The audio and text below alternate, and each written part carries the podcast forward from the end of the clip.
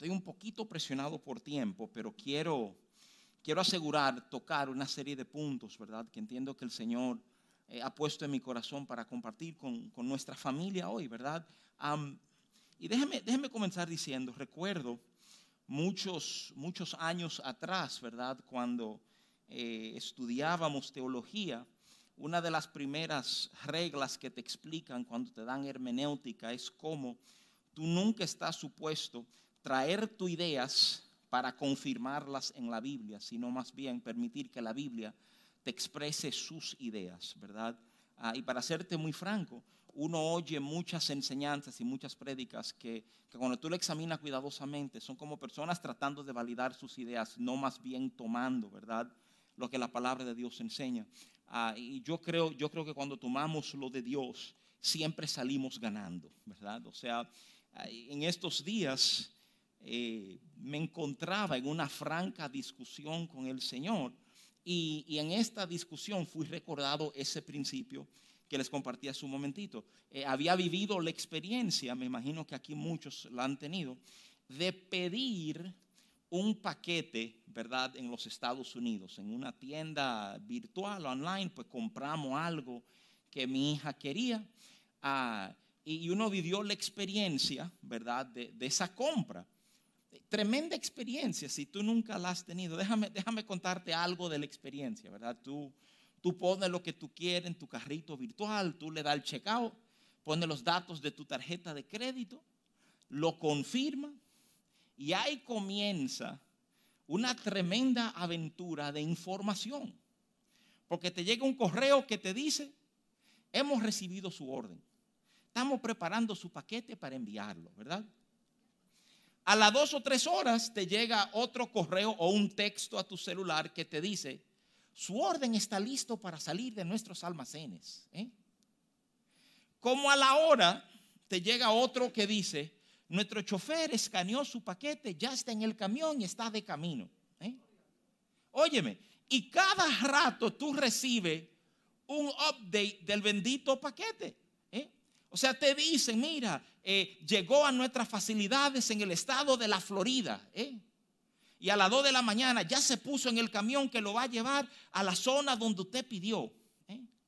Y por fin cuando lo entregan, ya hemos entregado su paquete a fulanito de tal y a veces hasta una camisa azul tenía, lo, que sea. Te dan una cantidad de información que dice, ofrécome.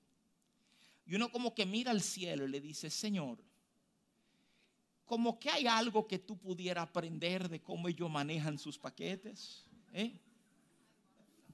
Considéralo por un segundito, vamos a ser muy serios. O sea, uno, uno ve ese manejo de lo que yo pedí y cómo llega a mi vida, y yo diría, pero, pero oye, el cielo que tome dos tres apuntes de cómo Amazon está manejando esto, para que cuando yo pida algo al cielo, eh, me traten de la misma manera. Rafi, ya hemos recibido tu petición de oración y ya un ángel ha sido despachado.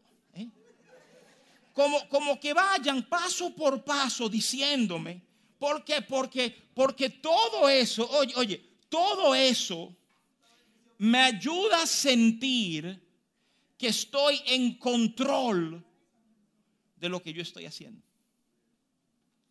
Y a veces, a veces en nuestro trato con el Señor, se nos olvida que Dios está tratando de hacer algo más allá de aquello que tú entiendes que necesitas.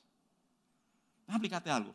Esa sensación de control que la información nos da es fenomenal, sobre todo para aquellos de nosotros que luchamos con inseguridades sentirnos en control. Yo sé lo que está pasando, yo sé lo que hay, yo sé dónde está el paquete, yo sé quién lo tiene, yo sé cómo se movió, yo sé en qué vehículo lo pusieron, yo sé que ya lo entré. O sea, yo sé, yo sé, yo sé. O sea, eso, eso a muchos de nosotros que somos bien inseguros, esa información continua nos hace sentir que tengo control de lo que está pasando. Yo espero que tú hayas entendido mientras fuiste madurando en la vida y en el Señor, ¿eh? que control es una ilusión. ¿eh? Que aunque tú creas que tú controlas, tú no controlas. Hay muchos muy seguros en su entendimiento de que controlan.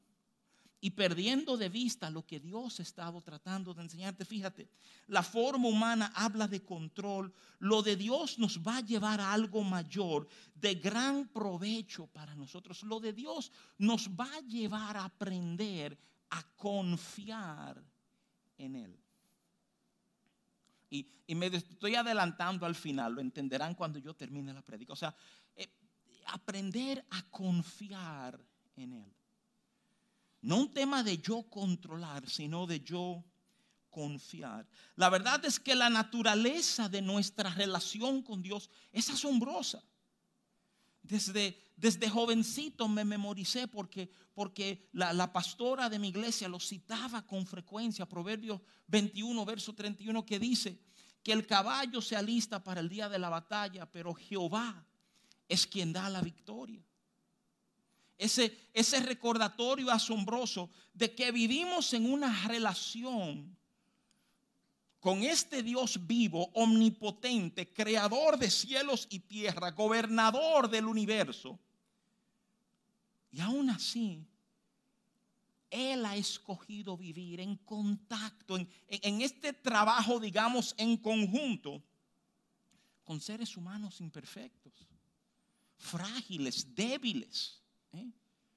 Eso, eso como que uno lo oye y uno dice, wow, ¿qué, ¿qué cosa? Entonces, ese verso de manera específica ciertamente nos enseña que aunque sea vestirnos adecuadamente, nos toca. Pero, pero no es menos cierto que nos enseña que la victoria, de la victoria, se encarga Él. Esa parte no es la parte que nos toca a ti y a mí. Entonces, muchas veces nuestro enorme afán de control es porque entendemos que si controlamos, ganamos. Déjame simplemente animarte a entender que nuestra victoria está en Cristo, anclada en Cristo. Que si estamos en Cristo, mis amados, ganamos. A pesar de las circunstancias, a pesar de lo que el mundo quiera venderte. En Cristo ganamos. Me interesa muchísimo tomar Proverbio 21-31 como un ejemplo esta mañana. Porque nos ayuda a entender que este Dios omnipotente, este Dios autosuficiente, ha escogido trabajar con nosotros. Y en este trabajo, por favor, entiende, digamos, hay asignaciones, hay hay reglas, hay cosas que nos pertenecen a nosotros y cosas que le pertenecen a Él, porque su interés es producir una maduración en nosotros para que su Hijo sea visto en nosotros. Hay cosas, óyeme, que nos tocan a nosotros, que Él no va a hacer por nosotros. Fíjate que como buen padre la palabra enseña en Filipenses que Él pone en nosotros tanto el querer como el hacer por su buena voluntad, pero Él no lo hace por nosotros. ¿Eh? Hasta te da la disposición, la capacidad, las herramientas, pero te toca hacer. Me interesa muchísimo ese retrato. Por, por digamos, el desbalance que presenta. Oye, el caballito solo tiene que prepararse. Pero, Dios da la victoria. Cuando tú mides cómo estamos distribuidos, no es de que mitad nosotros y mitad, eso no es verdad. Obviamente el gran peso lo lleva Dios. Pero hay una parte que nos toca. Yo quiero que tú entiendas algo sobre esa parte. Dios ha establecido cómo esa parte debe ser. No es lo que tú quieras, es aprender a responder como Él ha pedido que respondamos. ¿eh? Y ahí está la parte de nosotros como creyentes ir madurando en nuestro caminar con el Señor. Hay, hay un retrato que nos da la Biblia. Nos las da, ¿verdad? En, Génesis capítulo 9. Eh, eh, perdóneme, creo que cruzó un cable. Yo creo que es Génesis capítulo 11, si mal no estoy. Estoy mal citando la Biblia y no me gusta. Deme un momentito para confirmarlo. El tema es que en Génesis, capítulo, la pegué, 11 del 1 al 9. Génesis 11 del 1 al 9 es la narrativa de la torre de Babel. No, no, me voy a anclar aquí hoy, pero me interesa resaltártela. Porque la torre de Babel es este momento a donde todos los hombres de la tierra se ponen de acuerdo.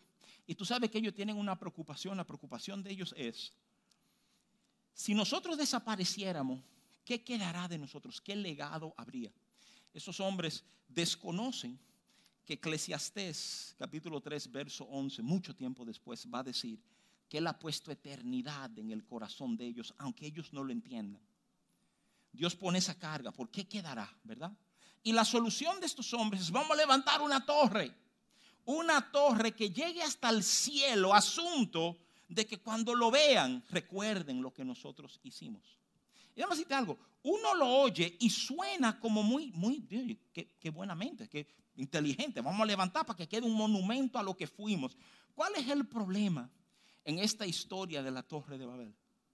El problema de esta historia es que es la historia de hombres mancomunando sus esfuerzos y excluyendo a Dios de la ecuación. ¿eh?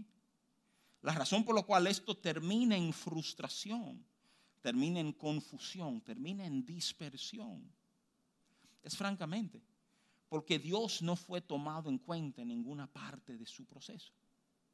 Mira qué cosa. Tú puedes tener esta idea noble, pensar en la permanencia, reunirnos y trabajar juntos, pero si Dios no está, mis amados hermanos, victoria tampoco va a estar. Por esto inclusive es que tú oyes a Jesús decir, y digo victoria como ganancia, no victoria como mi sobrina, que está pensando ella que es ella. Que, o sea, oye, oye, eh, Jesús decía en Juan que apartado de él nada podíamos hacer. Y yo no sé, yo la primera vez que yo oí esa escritura, a mí como que me molestaba. ¿Cómo que Y tú sabes todas las cosas que uno ha hecho. Mi tema es que, que nada de permanencia se hace sin Él. Yo quiero ayudarte a entender dentro de todo este proceso o, o tratar de traer un poquito de luz, ¿verdad?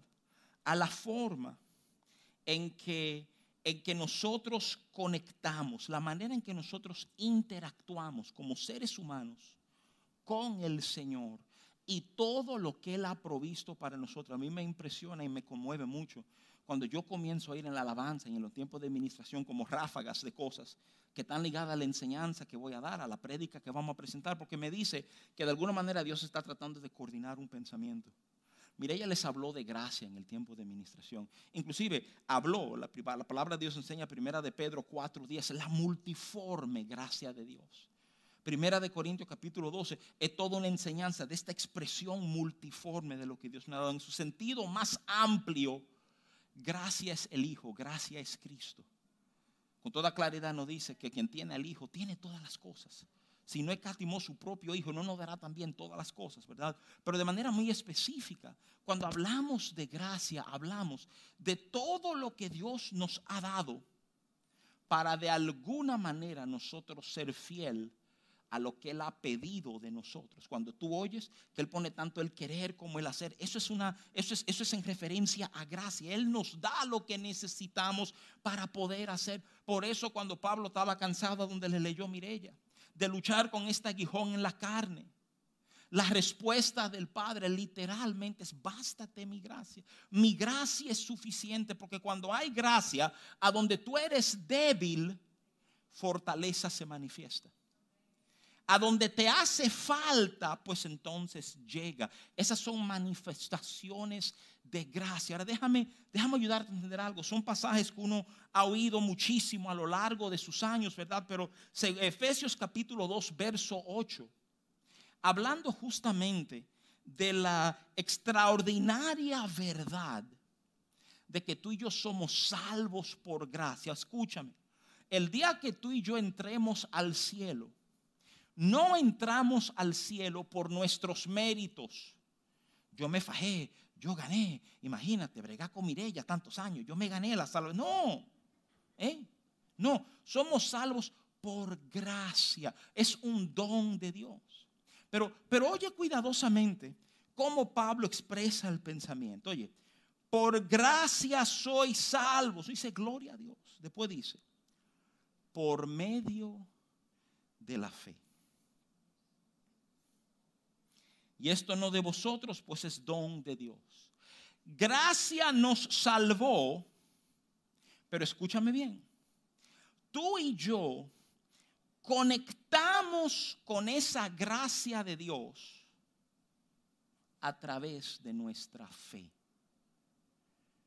Fe es lo que de alguna manera nos permite experimentar la gracia de Dios en nuestras vidas. Y obviamente uno pudiera pasar semanas enseñando, ¿verdad? Sobre, sobre fe. ¿Verdad? Lo, lo importante que es la fe.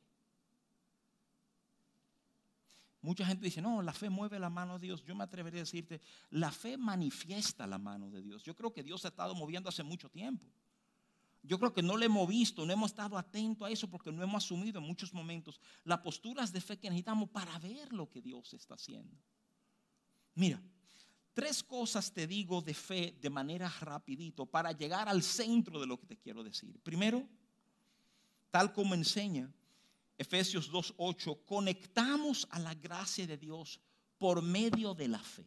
Dos, Jesús le dice a Pedro en Lucas 22.32, hay una noticia, no son de esta noticia buena, ¿verdad? Le dice Jesús a Pedro, mira, eh, el diablo os ha pedido para zarandearos. O sea, el diablo ha pedido para entrarle a pecosones a toditos ustedes. Y entonces Jesús dice, yo he orado para que tu fe no falte. Oye, oye lo que Jesús ha pedido. El enemigo puede estar haciendo lo que Jesús dice. Yo estoy pidiendo que tu fe, en un momento de ataque, de bombardeo, de dificultad, de que tu fe no falte. Entonces dice, para que una vez confirmado, tú vengas, ¿verdad? Y confirmes a tus hermanos. Una vez tú hayas pasado, tú puedas venir y levantar a tus hermanos. Me interesa que tú entiendas. O sea, fe es lo que mueve tantas cosas.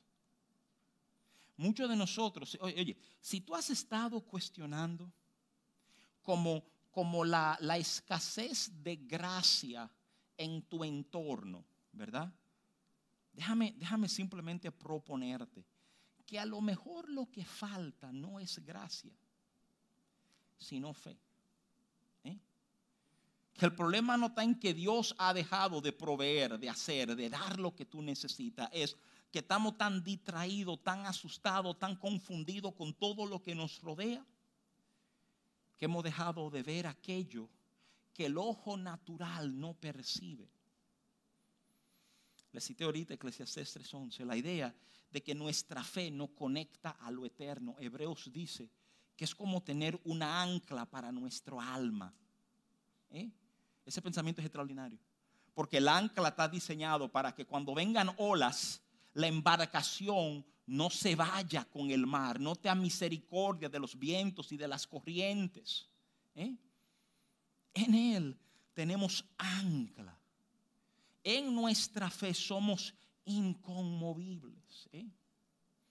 Y entonces, cuando uno oye lo que dice Lucas 18, 8, a donde Jesús pregunta, cerrando ese verso, pregunta, cuando venga el Hijo de Hombre, ¿hallará fe en la tierra? ¿Hallará fe en la tierra? Escúchame, déjame, déjame ayudarte a entender el pensar de manera amplia, ¿verdad? Gracia nunca va a faltar. Cristo fue la máxima manifestación y expresión de gracia de Dios y se no ha sido dado. Óyeme, tú tienes gracia de parte de Dios para enfrentar lo que sea que tú estés enfrentando. Y como la gracia es multiforme, me encanta la imagen, cambia de forma de acuerdo a la situación que tú estés manejando. ¿eh? Lo que no ha faltado a ti a mí en momentos a veces es, es la fe como para, para ver, para entender a dónde está la gracia en mi entorno.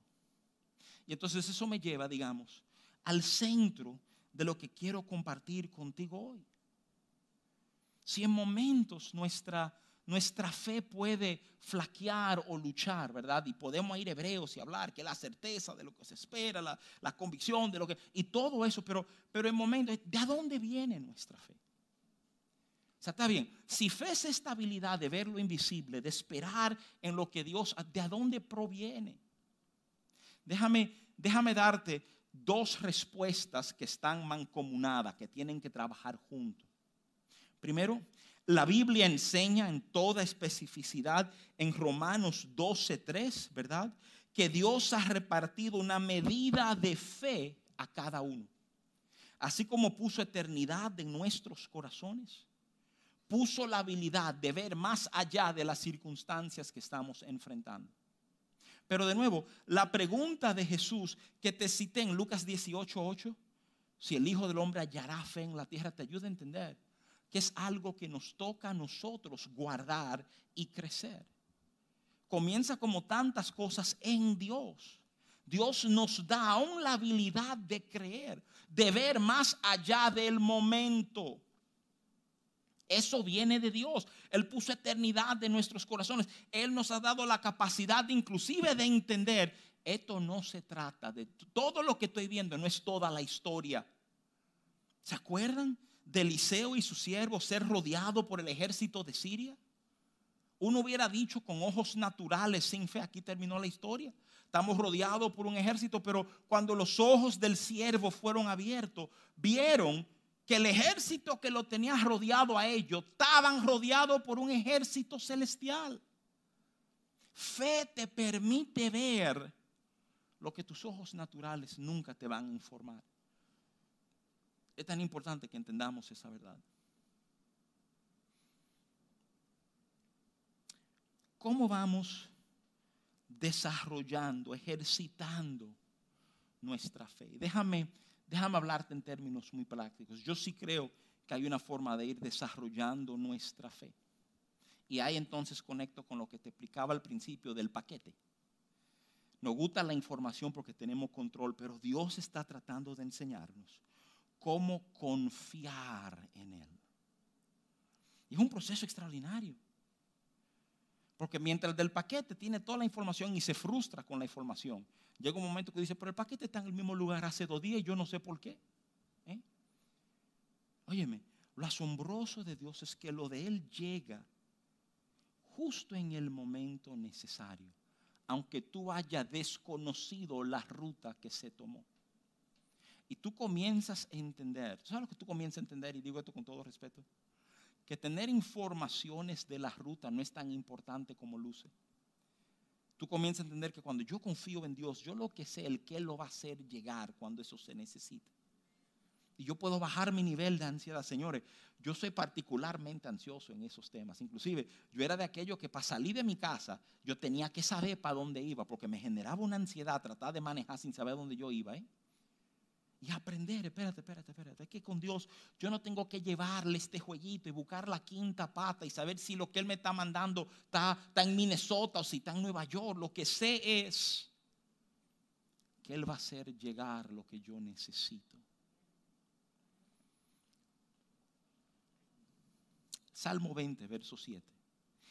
Estos confían en carros y aquellos en caballos mas nosotros del nombre de Jehová nuestro Dios tendremos memoria. Oye, oye lo importante de esto. Lo importante de este verso es que te comienza a enseñar cómo confianza se desarrolla. Estos confían en carros y estos en caballos, pero nosotros, óyeme bien, no salta a decir, nosotros confiamos en Jehová, no te dice, óyeme, nosotros, oye, de Jehová tendremos memoria. De lo que Él ha hecho, nos recordaremos. Aquel que nos cumplió, ese es aquel en que nosotros vamos a fijar nuestros ojos. Mira qué cosa. Esta gente están viendo sus capacidades. Caballo, carro, son términos militares. Esto habla de conflicto, de enfrentamiento, de guerra. Y todo el mundo mirando su capacidad. Y yo haciendo memoria de cómo Dios me ha cumplido en otros momentos. ¿Sabe por qué? Porque el, el que te cumplió en otros momentos no te va a fallar ahora. Óyeme bien, escúchame. Hebreos 13, hablando de Cristo, dice, Jesucristo es el mismo ayer, hoy y por los siglos.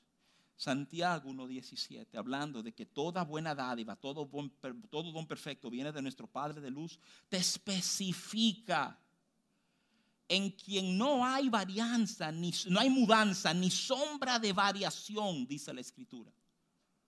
Te estás diciendo a la Biblia, escúchame, Él no cambia, no está mal puesto tu esperanza hoy. Si tú has visto su mano a tu favor en el pasado, tú has visto su fidelidad, tú has degustado de su bondad. En esta, en esta memoria está escondida mi confianza. Hay un momento tenso en el ministerio del profeta Isaías. Isaías estaba medio emparentado con Ezequías. Cuando el rey muere, aquella famosa visión, Isaías 5, 6, de la falda de Jehová llenar el templo, ¿verdad? O sea, y, entonces Isaías te cuenta lo que fue su, su trayectoria ministerial. Hay un momento de enfrentamiento muy serio. Senaquerib, el rey de Asiria, ha enviado a Rabsaces a Jerusalén ante, ante el rey Ezequías. Asiria mandó a un mensajero, un capitán de ellos, a hablar con el rey de Israel. Y, y cuando, cuando tú ves en el verso, esto es Isaías 36, en el verso 4, en el verso 4, le pregunta a Rabsés de parte de su rey, y le dice a Ezequiel, ¿y qué confianza es esta que tú tienes? Es un desafío, es en su cara se lo está diciendo. ¿En quién tú estás confiando? En Egipto. Egipto es una caña vieja, rota, que si tú tratas de apoyarte de ella te va a atravesar la mano. ¿A dónde está tu confianza? Y el mismo Rabsés, en medio de, de, medio impresionar y tratar de intimidar al rey, oye lo que le dice en el verso 7, le dice, y si me dices tú que en Jehová nuestro Dios confiamos, no es este aquel cuyos lugares altos y cuyos altares hizo quitar Ezequías y dijo a Judá y a Jerusalén, delante de este altar adoraréis. Básicamente para que tú veas lo, entendido que es este capitán. Le dice, entonces, si tú te estás apoyando en Egipto, te va a fallar. Y si tú atreves a decirme que tu confianza es en Jehová, el Dios de ustedes, no fuiste tú mimito que mandaste a quitar los lugares altos. ¿Eh? Y decir que no, que se tienen que adorar en este, en este, en este altar aquí. Mira qué cosa, mira qué cosa. Esto es importante que tú lo sepas, que lo entiendas. Esto no se esconde. Tu confianza se ve. Todo hombre confía en algo, tiene algo de respaldo, en algo guardado su esperanza. Este capitán como estrategia de guerra viene a intimidar al rey y le dice, ¿de qué tú estás contando con Egipto? Eso tan más mal que ustedes. Y si me dice que es Jehová Tú mismo cambiaste los lugares de adoración de Jehová. No me venga con ese cuento. Eso es básicamente lo que le está diciendo. Mi pregunta a ti, con toda honestidad, ¿a dónde está tu confianza hoy? El escenario, el escenario ha cambiado. Ahora no están hablando de un estado de emergencia de 45 días más. ¿eh? Te pregunto con toda honestidad, ¿a dónde está tu confianza? Y escúchame, es de vital importancia que tú respondas esa pregunta. No la deje para ahorita, no después yo me siento y trato de ver, no, búscale en tu vida a dónde está tu confianza. Porque óyeme bien, a donde esté tu confianza, ahí va a estar tu fe.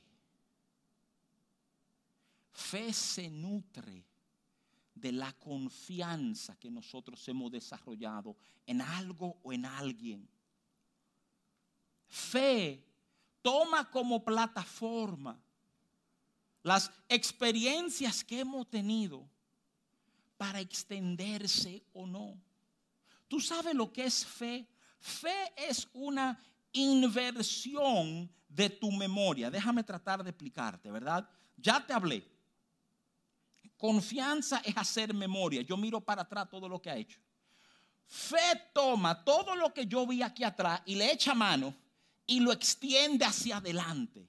y dice, chévere, como Él lo hizo allá atrás, yo puedo extender eso hacia adelante. Y sobre esto yo voy a caminar sin importar qué pasa a mi alrededor. Oye bien, fe toma tu confianza y lo extiende hacia adelante. ¿Y cómo tú sabes? Lee la definición de fe. Fe habla de esperar. ¿Por qué tú piensas que el temor de David en el Salmo 103 es que se olvide su alma de los beneficios que encontró en Jehová. Alma mía, no olvides. Porque si yo olvido lo que Él ha hecho aquí atrás, yo voy a luchar grandemente para seguir hacia adelante con Él. El mismo Hebreos 11, verso 1. Habla de fe como aquello que se espera. Ahora, ciertamente, déjame decirte esto. Fe no es pensamiento positivo, fe no es convencerme de que algo va a pasar. Fe se fundamenta en lo que Dios ha dicho. Se confirma en lo que Dios ha hecho. Y yo tomo mi memoria, yo tomo mi vivencia, lo sumo a lo que Él ha dicho y sobre eso yo voy a caminar. Tener fe es saber pararnos sobre la palabra de Dios. ¿Tú sabes qué es el caballo vestirse para la batalla? Es un acto de fe. Cuando yo sé que mis enemigos son más fuertes, más grandes, más capaces, hay un acto de fe en yo vestirme para guerra. Y me recuerdo, yo me he puesto mi armadura. La victoria te toca a ti. Déjame cerrar con, dos ideas. Eh, la primera idea, la Biblia nos alerta, yo, yo, he usado mucho a lo largo de los años, Hebreos 12:15. Hebreos 12:15 literalmente dice, mirad bien, no sé que alguno deje de alcanzar la gracia de Dios, que brotando alguna raíz de amargura os estorbe y por ella muchos se han contaminado. He enseñado mucho de como una raíz de amargura en nuestro corazón me amarga a mí y estorba a muchos. Pero tú sabes que a fin de nuestra enseñanza hoy, la primera parte de ese verso tiene un peso extraordinario. ¿Se entiende cuál es la enseñanza? Cuidado.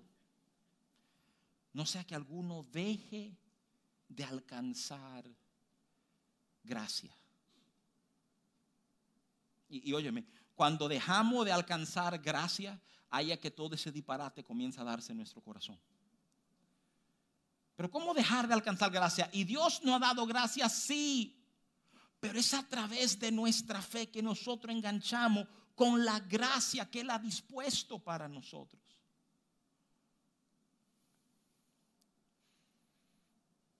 Y por eso es que tú puedes estar rodeado de gracia y no experimentarla en tu vida porque tu confianza no está extendida a lo que Dios ha provisto, a lo que Él ha dado, a lo que Dios anhela hacer contigo. Porque si esas cosas tuvieran el centro de nuestro pensar, reaccionaríamos de una manera muy distinta a las circunstancias que nos están tocando vivir ahora. Óyeme bien, estas circunstancias que estamos viviendo tú y yo no son nuevas no han sorprendido a Dios. Y en medio de todo lo que está pasando, me pregunto si nuestra confianza ha permitido que nuestra fe conecte con la gracia que Él nos ha dado. Porque cuando conectemos ahí, nos vamos a dar cuenta, nos vamos a dar cuenta que aunque el tiempo ha sido difícil, qué bueno ha sido. Que aunque hemos dado giros inesperados, qué fiel ha sido Dios que aunque di que nos iba a faltar, nos ha sobrado por su fidelidad y gracia. Pero todo esto porque vivimos en una postura, y escúchame, Hebreos 12:15 debe ser una alerta, un despertar a nosotros. Qué pena sería que habiendo abundancia de gracia en nuestro entorno, nuestros corazones como que se desconecten y se amarguen dentro de sí mismos.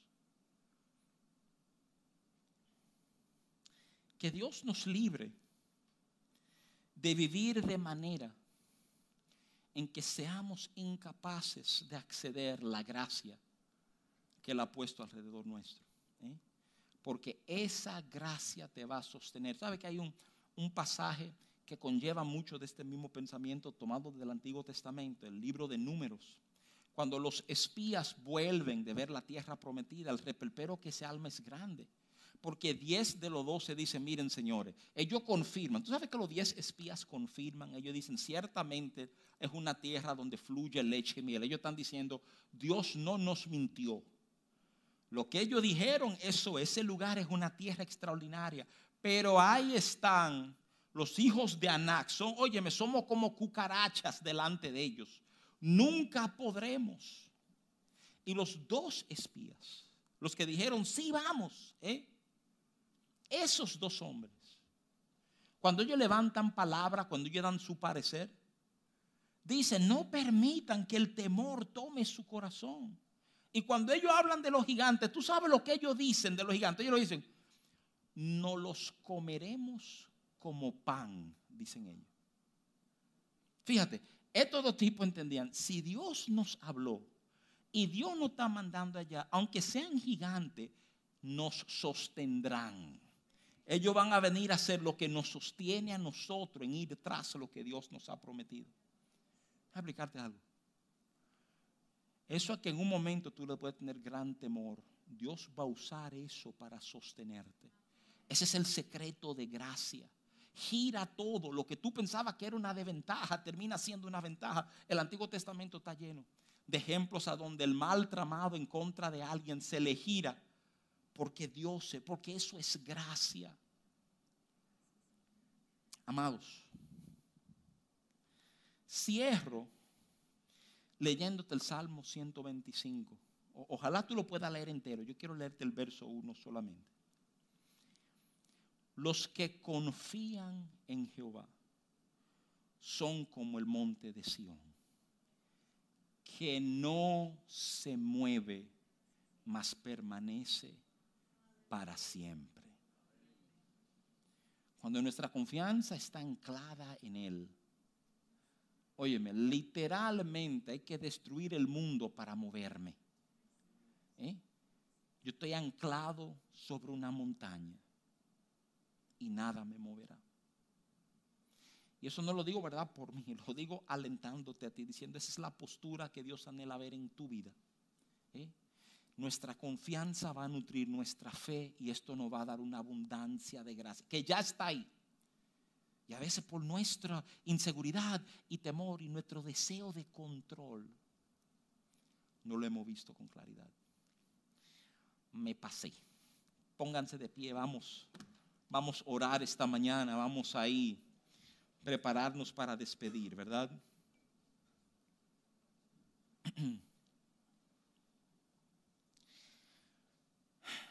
Padre Santo,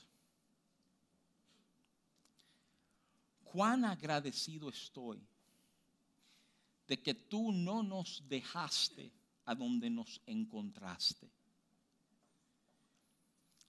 Al conocerte, al abrazar tu verdad, al tú rescatarnos, comenzó un proceso en nuestras vidas de ser transformados en ti.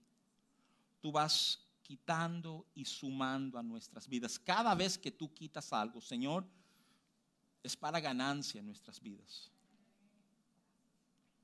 Yo pido que durante este tiempo miremos intensamente, detalladamente nuestros corazones y nos preguntemos, ¿qué has querido quitar tú? Que se despierte nuestra confianza, despierta memoria en nosotros de todo lo que tú has hecho.